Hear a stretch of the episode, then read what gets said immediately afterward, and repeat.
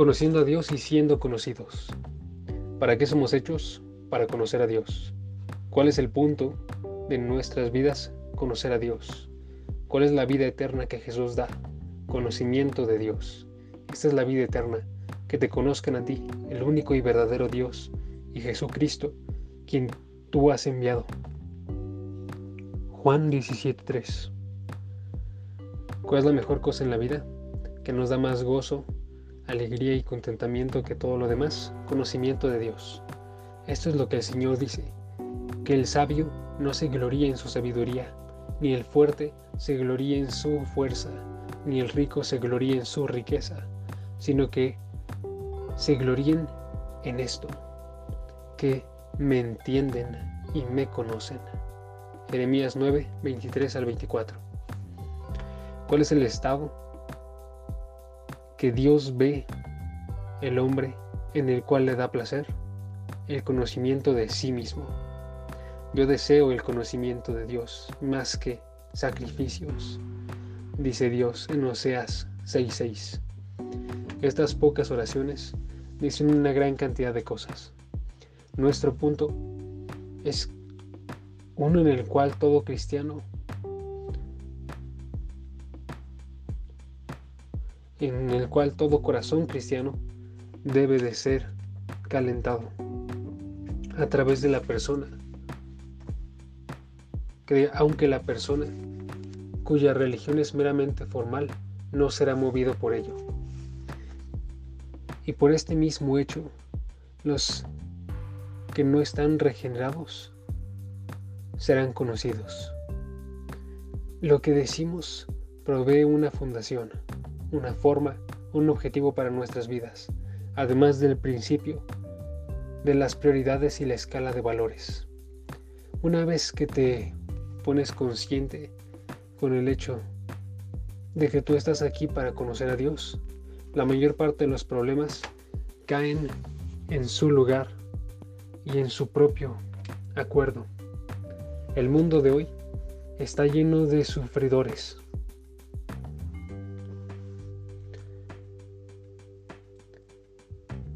desde, desde la enfermedad, que Albert Camus decía como el absurdismo. La vida es un mal chiste.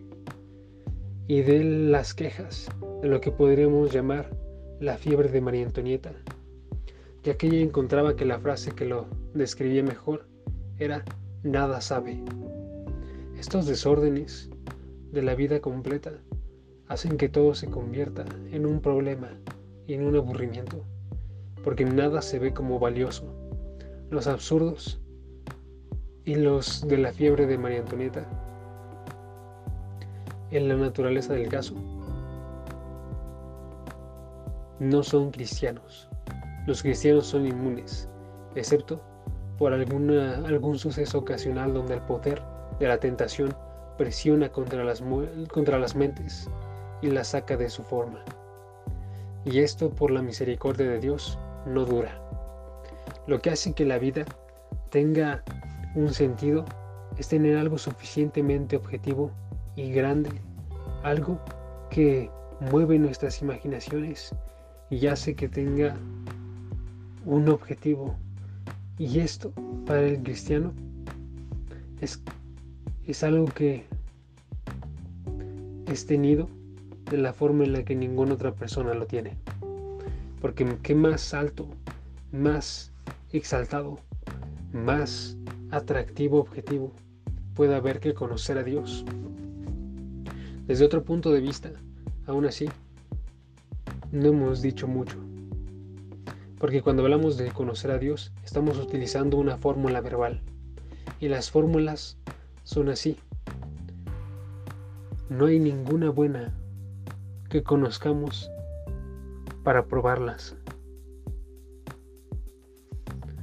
¿Qué es lo que estamos hablando cuando hablamos de la frase conocer a Dios? ¿Una emoción? ¿Un sentido de sueño? ¿Un sentimiento de flotar? ¿Unas cosquillas? ¿Y una excitación como una droga? ¿O es conocer a Dios algo intelectual, en experiencia? Alguno escucha una voz, ve una visión, encuentra un pensamiento extraño en su mente o qué.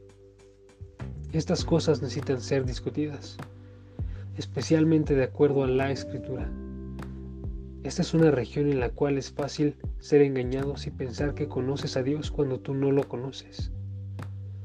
Debemos de poner la pregunta, ¿qué clase de actividad o incluso qué es apropiado para describir el conocer a Dios? Lo que conocer a Dios involucra. Es claro que para comenzar, que conocer a Dios es muy necesario y algo más complejo que conocer a otra persona.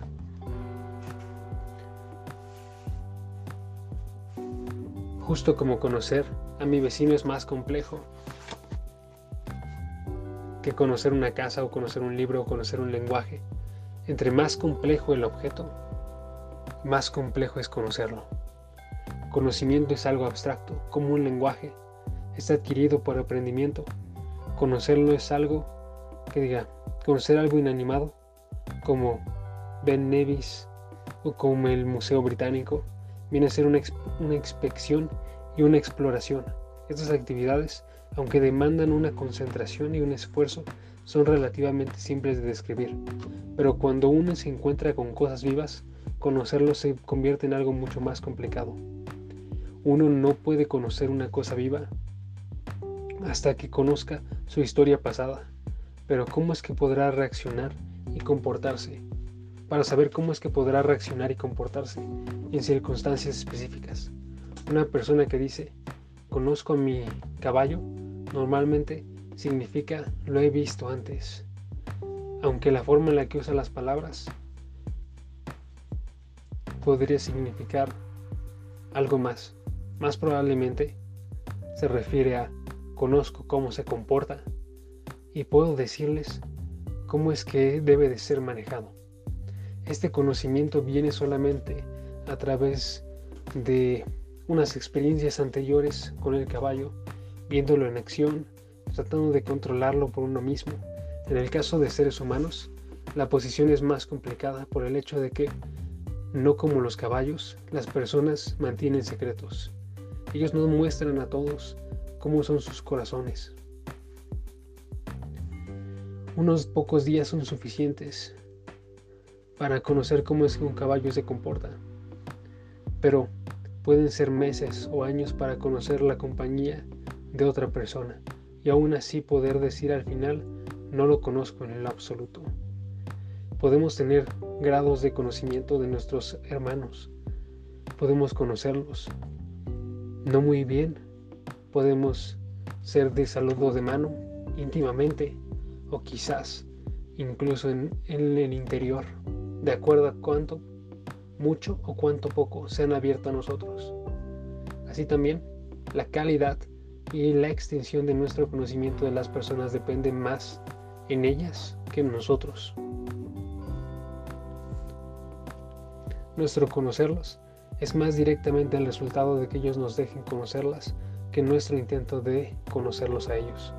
Cuando nos conocemos, una parte de nosotros agarra, que de una parte de ellos agarra nuestra atención y nuestro interés para mostrarles buena voluntad y para que se abran amistosamente. Desde ese punto, aún así, no somos quienes deciden si les vamos a conocer o no. Imagina ahora que estamos yendo a introducirnos a alguien nuevo que pensamos que está como arriba de nosotros. Puede ser en rango, puede ser en distinción intelectual, distinción profesional, en santidad personal, en cualquier otro respecto. Lo más consciente que somos de nuestra inferioridad, lo más que nos sentiremos que en nuestra parte es simplemente atender a la persona respetuosamente y dejarle tomar la iniciativa de la conversación. Piensa, por ejemplo, en conocer a la reina de Inglaterra o al presidente de los Estados Unidos. Podemos querer conocer a esta persona exaltada, pero no podríamos hacerlo porque es una decisión que él tiene que hacer, no nosotros. Si él confía en nosotros, las, este, para la parte formal, podríamos estar solamente decepcionados y no pero no sentir que debemos de quejarnos. Después de todo, no teníamos ningún derecho a su amistad. Pero en vez de eso sí comienza de una vez a agarrar confianza y comienza a hablarnos francamente lo que está en su mente, lo que le importa, y nos invita a estar con él en, en una situación particular que él ha planeado, nos invita a estar permanentemente disponibles para cualquier colaboración con nosotros, entonces podríamos sentirnos enormemente privilegiados y podríamos tomar un mundo de diferencia a la forma en la que vemos todo. Si la, vida se veía sin importancia, podría no serlo así en, de ahora en adelante. Ahora que un gran hombre se ha involucrado con nosotros como sus asistentes personales, hay algo para escribir acerca de, hay algo para vivir. Ahora, esto va nada más como una ilustración de lo que significa conocer a Dios. Podemos conocer a Dios a través de Jeremías. Dice, dejen conocer las glorias. Perdón, dejen que se gloríen en esto, que me entienden y me conocen. Porque conocer a Dios es una relación calculada para encender los corazones de las personas. Lo que pasa si el Creador, el Creador, el Señor de los ejércitos, el gran Dios, delante de todas las naciones, es como para el cual todas las naciones son como una gota dentro de una cubeta viene y comienza a hablar contigo a través de las palabras y de las verdades de la Santa Escritura. Entonces está pasando. La Biblia y la verdad cristiana, por muchos años, puede estar dentro de la vida de alguien y puede significar poco. Pero un día te levantas al hecho de que Dios está hablándote a ti, a ti, a través del mensaje bíblico y tú escuchas lo que Dios está diciendo y te encuentras traído muy abajo, muy humillado, porque Dios habla a ti, aún con tu pecado y tu culpa y tu debilidad y tu ceguera y tu tontera y te invita a que juzgues si eres falto de esperanza y sin ayuda o vas a llorar por perdón. Pero esto no es todo se viene a dar cuenta que mientras escuchas, mientras escuchas que Dios está abriendo tu corazón a ti, se está haciendo tu amigo, está enlistándote como su colega, como un colega de pacto. Es algo increíble, pero es verdadero. Una relación en la cual un hombre pecador conoce a Dios es una en la cual Dios habla y lo toma para sí mismo como heredero y compañero de trabajo, como dice 1 Corintios 3:9, y como amigo personal. La acción de Dios en tomar a José de la prisión se convirtió, perdón, la acción de Dios en tomar a José de la prisión para convertirlo en el primer ministro del faraón es una imagen de lo que hace todo cristiano, de ser prisionero de Satanás te encuentras transferido a la posición de confianza en el servicio de Dios y con una vida cambiada. Ya sea que seas un siervo,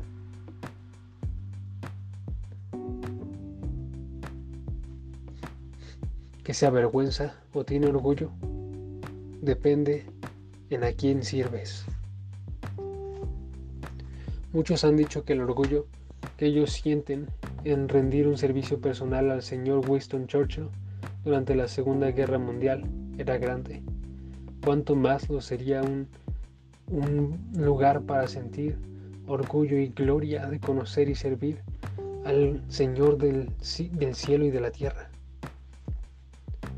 Entonces, ¿Qué es, ¿Qué es lo que la actividad de conocer a Dios involucra? Involucra sostener varios elementos de esta relación. Como hemos visto, involucra primeramente escuchar la palabra de Dios y recibirla, mientras que el Espíritu de Dios la interpreta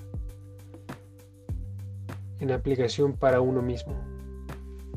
2.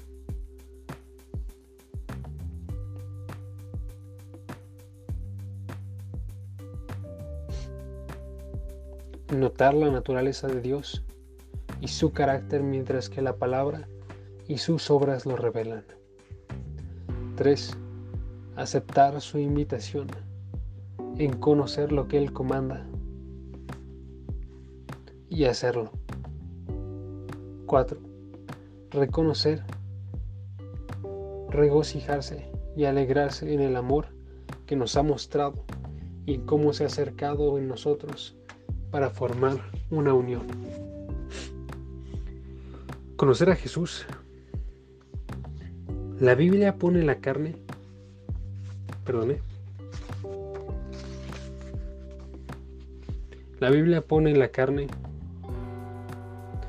en meros huesos de ideas, usando imágenes y analogías. Nos dice que debemos de conocer a Dios de una forma en la cual el hijo conoce al padre, la esposa conoce al esposo, Un súbdito conoce a su rey y ovejas conocen a su pastor. Estas son las cuatro analogías principales empleadas en la Biblia. Las cuatro apuntan a una relación en la cual el que conoce mira hacia arriba y el que es conocido toma la responsabilidad del bien del anterior. Toma la responsabilidad del bien de aquellos que están abajo. Esto es parte del concepto bíblico de conocer a Dios. Que aquellos que le conocen, eso es, aquellos que Él permite que le conozcan, son amados y son cuidados por Él. Y no vamos a decir más de eso en este momento. Entonces la Biblia agrega un mayor punto para conocer a Dios en esta forma a través de conocer a Cristo Jesús, quien es en sí mismo Dios manifiesto en la carne. ¿No me conoces? Pregunta. Ni cualquiera que me ha visto ha visto al Padre. Nadie viene al Padre excepto a través de mí. Juan 14, 9 y 6. Es importante entonces que debamos hacer claro en nuestras mentes qué es lo que significa conocer a Dios, que diga conocer a Jesús. para sus discípulos terrenales, conocer a Jesús era directamente comparable con conocer a un gran hombre, como en nuestra ilustración. Los discípulos eran ordinarios, galileos, sin ningún sin ninguna petición especial para el interés de Jesús. Pero Jesús, el Maestro que enseñaba con autoridad, el profeta que se ha convertido en más que un profeta, el Maestro que evocaba en ellos un asombro mayor y una devoción, hasta que ellos no podían sino decir que Él era el mismo Dios, encontraron, lo llamaron a sí mismo, lo tomaron con confianza y empezaron a envolverse como sus agentes en declarar el mundo del reino de Dios. Él apuntó a doce para que fueran con él y que fueran enviados a predicar, dice Marcos 3:14. Ellos reconocieron que aquel que había que los había escogido y los había llamado sus amigos era el Cristo, el Hijo del Dios viviente. Mateo, Mateo 16:16 El hombre había nacido para ser rey, el que llevaba las palabras de la vida eterna. Juan 6:68 Y en el sentido, había una alianza y un privilegio con su conocimiento para transformar todas sus vidas. Ahora, Cuando el Nuevo Testamento nos dice que Jesucristo está levantado, uno puede pensar que se refiere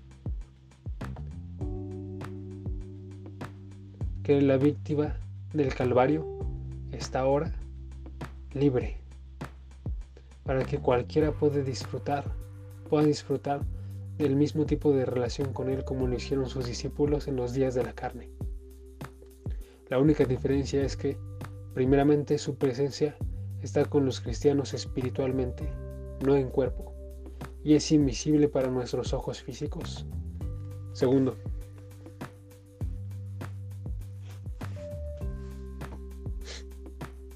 el cristiano, construyendo en el testimonio del Nuevo Testamento, conoce desde el principio las verdades acerca de la deidad y el sacrificio de Cristo, que era que para los, los discípulos originales fue agarrado gradualmente a través de un periodo de años. Y tercero, que Jesús estaba explicando, estaba hablando nos ahora, no hablando palabras nuevas, sino aplicándolas a nuestras conciencias, las palabras que están grabadas en los evangelios. No hablando palabras nuevas, sino aplicando a nuestras conciencias las palabras grabadas en los evangelios, junto con el resto del testimonio bíblico. Pero conocer a Dios, conocer a Jesucristo, aún sigue siendo una relación definitiva y personal de discipulado, como la que tenían los doce cuando ellos estaban en la tierra. El Jesús que camina a través de la historia de los evangelios camina con los cristianos ahora. Y conocerlo a Él involucra ir con Él como lo era antes. Caminar junto a Él. Mis ovejas oyen mi voz, dice Jesús. Yo las conozco y ellas me siguen. Su voz en esta oración su promesa y su llamado. Yo soy el pan de vida, la puerta de las ovejas, el gran pastor de la resurrección. Aquel que no honra el Hijo, no honra al Padre que lo envió. En verdad, en verdad les digo, aquel que escucha mi voz y cree en Él que me envió, tiene vida eterna. Vengan a mí todos los que están cansados y que están trabajados, y yo les daré descanso. Tomen mi carga y aprendan de mí porque mi carga es ligera y encontrarán descanso. Jesús y su voz era escuchada cuando Jesús decía que conocía. Perdón, la voz de Jesús es escuchada. La voz de Jesús es escuchada cuando lo que dice es reconocido. Su promesa es confiada y su llamado es respondido. Desde ahí, Jesús es conocido como un pastor, y aquellos que confían en Él conocen, lo conocen como sus propias ovejas. Yo las conozco y ellas me siguen, y yo les daré vida eterna y nunca perecerán. Nadie puede quitarlas de mi mano. Juan 10, 27, 28. Conocer a Jesús es ser salvado por Jesús, y de ahí entonces del pecado, de la culpa y de la muerte. una cuestión personal. Pararse atrás, ahora.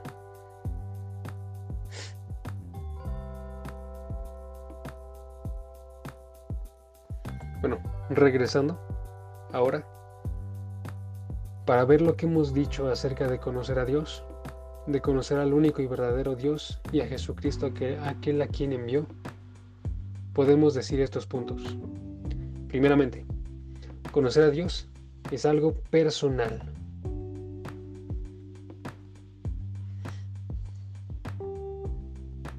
Es algo dirigido a personas. Conocer a Dios es más que conocer acerca de Dios. Es algo que es acerca de lidiar con Él, mientras que Él se abre a ti. Y lidiar con Él, mientras que Él toma conocimiento de ti. Conocer acerca de Él es una necesaria precondición para confiar en Él. Porque dice Romanos 10:14, ¿cómo aquellos... ¿Cómo podría alguien tener fe en el del que no ha escuchado?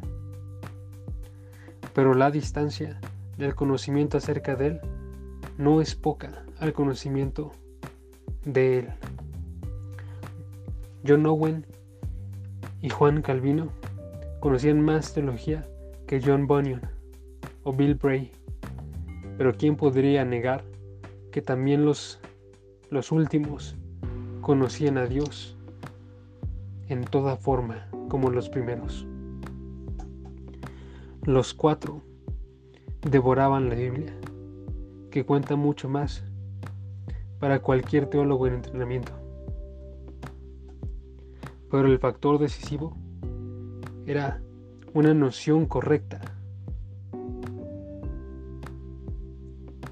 Entonces, obviamente, los más aprendidos escola académicos bíblicos, perdón, conocerían a Dios más que todos los demás. Pero esto no es cierto. Puedes tener todas las nociones correctas en tu cabeza sin probarlas en tu corazón. Y, una, y un simple lector de Biblias, un simple este aquel que escucha sermones, que está lleno del Espíritu Santo, desarrollará más una relación con Dios y su Salvador que el más aprendido de los académicos en contenido con ser bíblicamente correcto, teológicamente correcto, perdón. La razón es que los primeros lidian con Dios de acuerdo a una aplicación práctica de la verdad a sus vidas, mientras que los segundos no. Segundo, conocer a Dios involucra envolverse personalmente. Mente, voluntad, sentimientos. Entonces, sin esto, no sería una relación personal. Para poder conocer a otra persona tienes que comprometerte para su compañía y sus intereses y estar listo para identificarte a ti en sus intereses. Sin esto, tu relación con Él solamente puede ser superficial y sin sabor. Y el Señor dice, prueba y verás que el Señor es bueno el salmista en Salmo 34.8. El probar es, como podríamos decir, una prueba. Llenarse la boca de algo, con una mirada apreciar el, el sabor. Un plato rico luce bien y puede ser recomendado por el cocinero, pero no sabemos su calidad hasta que lo hemos probado. De forma similar no conocemos otra persona de forma real hasta que hemos probado la experiencia de su amistad. Amigos son, podríamos decir, aquellos quienes comunican el sabor de uno al otro todo el tiempo, al compartir actitudes de ambos, al compartirse a sí mismos, piensa en las personas que están enamoradas y a través de todo con un interés común. Y mientras que ellos abren sus corazones unos a los otros por lo que dicen y lo que hacen, cada uno prueba la calidad del otro por sufrimiento o por alegría. Se han identificado a sí mismos y son personales y emocionales y envueltos en sus intereses. Se sienten los unos a los otros y se piensan los unos en los otros. Hay un, hay un, un aspecto esencial de conocimiento que amigos tienen uno del otro. Y, lo mismo aplica para aquel que tiene conocimiento de Dios. Es una relación entre amigos. El lado emocional de conocer a Dios muchas veces es reducido estos días por miedo de buscar una autoabsorción. Es verdad de que, de que no hay nada más irreligioso y autoabsorbido que la religión. Y constantemente eso necesita un, poner un énfasis en que Dios no existe para nuestro alivio o para nuestra felicidad o satisfacción. y no provee para nosotros experiencias religiosas, como si fuera más interesante e importante en la vida esto. Lo que es necesario también enfocar a todos es que las bases de las experiencias religiosas, dice,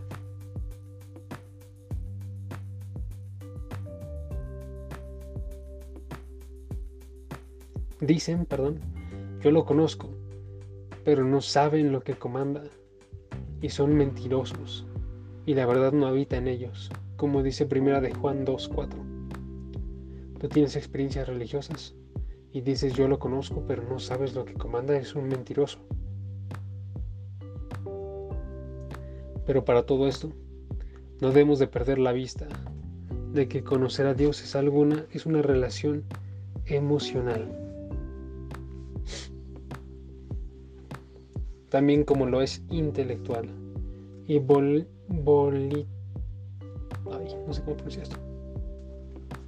Volicional creo que sería. Y no puede ser entonces una relación profunda entre personas si no tiene esto. El creyente debe de ser entonces envuelto emocionalmente en las victorias, en las dificultades de Dios a causa del mundo, justo como Winston Churchill y su personal estaban envueltos en los arribas y abajos de la guerra, en lo bueno y lo malo de la guerra. Los creyentes deben regocijarse con su Dios cuando es honrado y vindicarlo cuando está siendo tirado. Cuando Barnabás llegó a Antioquía y vio la evidencia de la gracia de Dios, él estaba alegre. Hechos 11:23. En contraste, el salmista escribió que tenía ríos de lágrimas saliendo de sus ojos porque su ley no era obedecida. Salmo 119, 136. De forma igual, los cristianos deben de sentir vergüenza y sentir dolor y ser convencidos de que han fallado a su Señor. Y de tiempo a tiempo deben de transportar el gozo,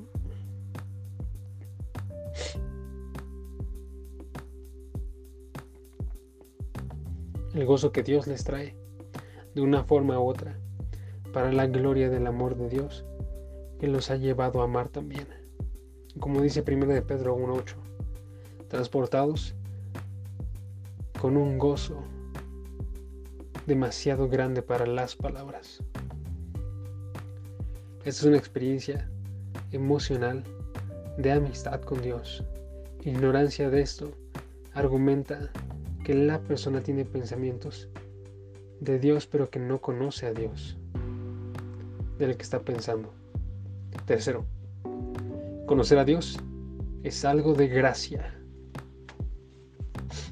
Es una relación en la cual la iniciativa a través de todo es de Dios y debe de ser entonces así, ya que Dios es completamente arriba de nosotros y está completamente mm, falto de cualquier disposición que nosotros podamos decirle por nuestros pecados. Nosotros no hacemos amigos con Dios, Dios hace amigos con nosotros, trayéndonos a Él para conocerlo al hacer conocido su amor hacia nosotros. Pablo expresa este pensamiento en la prioridad de la gracia, en el conocimiento de Dios cuando escribe a los Gálatas. Ahora que ustedes han conocido a Dios, o más bien han sido conocidos por Dios. Gálatas 4:9.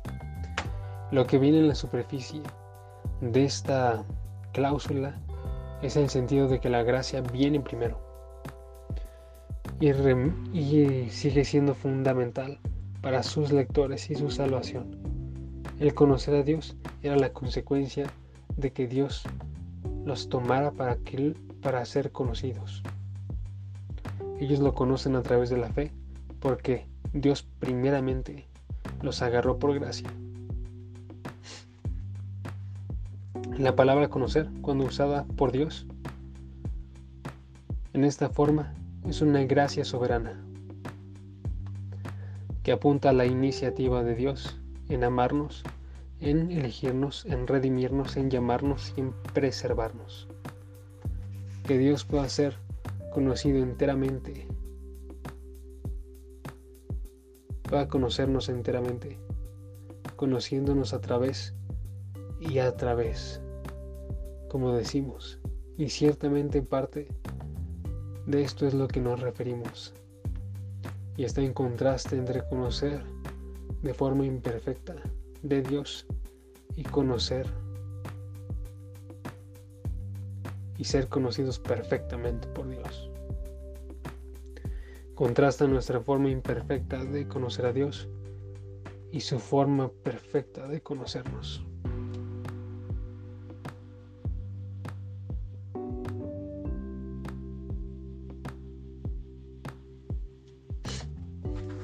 Primera de Corintios 13, 12. Pero no es el significado principal. El significado principal viene en pasajes como el siguiente. Y el Señor le dijo a Moisés, yo me complazco contigo y te conozco por nombre. Éxodo 33, 17. Antes de que te formé, refiriéndose a Jeremías, en el vientre de tu madre te conocí antes de que hubieses nacido, te separé. Yo soy el buen pastor, yo conozco a mis ovejas, y mis ovejas me conocen. Y yo doy mi vida por mis ovejas. Mis ovejas escuchan mi voz, yo las conozco. Ellas nunca perecerán.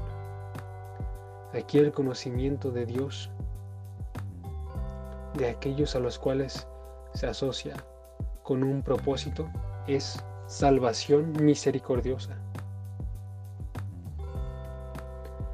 Es un conocimiento que implica una afección personal, una acción redentora, una fidelidad de pacto y una providencia de mirar arriba de ellos para su salvación. Ser conocido. Lo que importa supremamente entonces no es, como en el último análisis, el hecho de que yo conozca a Dios, sino el más grande hecho que está debajo de eso, el hecho de que Él me conoce a mí. Yo nunca estoy ya fuera de su mente.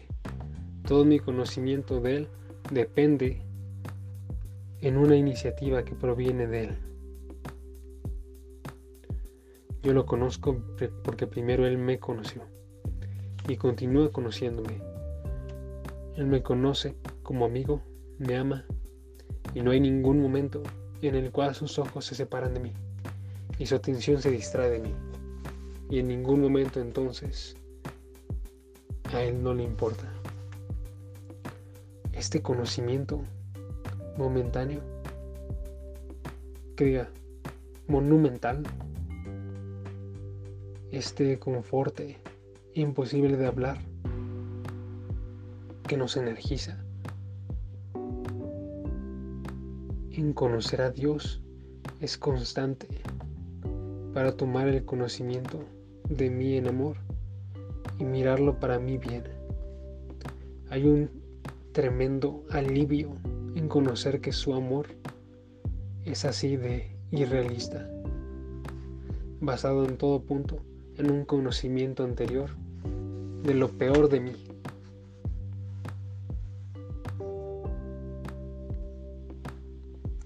Para descubrir que no puedo desilusionarlo. Aun cuando yo me, aun cuando yo me desilusiono de mí. Esto ciertamente causa humildad y el pensamiento de que todas las cosas acerca de mí y de mis compañeros humanos y toda la corrupción que hay en mí que yo puedo ver en mí mismo están siendo conocidas por Dios. Y este es un gran incentivo para alabar a Dios por su amor por su gran decisión de hacer amigos y de desear amigos y de dar a su hijo para morir, para poder realizar este propósito. No podemos trabajar a través de estos pensamientos, sino solo mencionarlos.